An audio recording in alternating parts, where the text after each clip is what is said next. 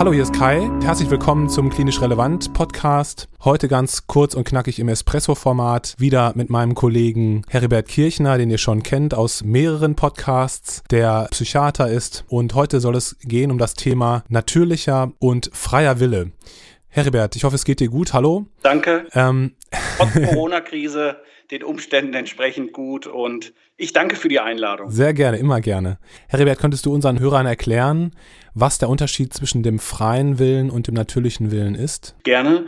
Der freie Wille und der natürliche Wille begegnet uns immer wieder im Krankenhaus, gerade jetzt auch, wenn man psychiatrisch oder wie ich gerontopsychiatrisch arbeitet äh, und im Kontakt mit dem Patienten ist. Der freie Wille wird vom Gesetzgeber Vorausgesetzt, sprich, jede gesunde Person ist fähig zur freien Willensbildung im, im Sinne einer Entscheidungsfindung des Für und Widers zu einem Sachverhalt, die äh, Entscheidung möglichst rational dann zu fällen. Das ist also im Grunde so eine Annahme, dass jeder hierzu in der Lage ist. Der natürliche Wille, gerne auch erklärt am Beispiel einer Demenzerkrankung. Wir haben hier eine Person, die im Rahmen einer fortgeschrittenen Demenzerkrankung, die nicht mehr fähig ist zur freien Willensbildung, sprich das Abwägen des Für und Widers zu einzelnen Sachverhalten und dann zu einer ja freien Willensentscheidung zu kommen.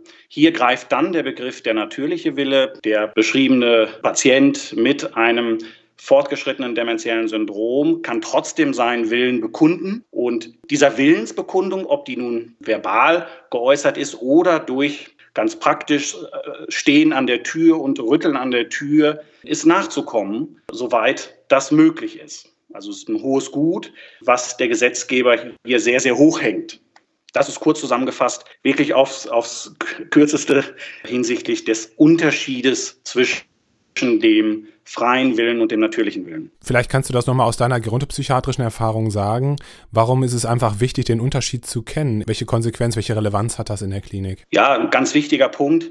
Ähm, jemand, der eine fortgeschrittene Demenzerkrankung hat, ist ähm, sozusagen nicht rechtlos, sondern hat auch genauso seinen Willen, den er bekunden kann. Dem ist auch so weit, wie es möglich ist, äh, nachzukommen. Das muss man sich vor Augen führen dass die Bürgerrechte nicht mit einer stationären Aufnahme im Rahmen einer zum Beispiel fortgeschrittenen dementiellen Erkrankung abgegeben werden. Danke dir ganz herzlich, Heribert, für deine Zeit. Bitte bleib gesund und wir hören uns bald wieder. Immer wieder gerne.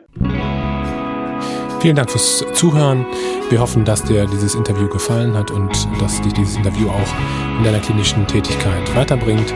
Wenn du uns einen Gefallen tun möchtest, dann wäre es super, wenn du deinen Kolleginnen und Kollegen von unseren Podcasts erzählen würdest.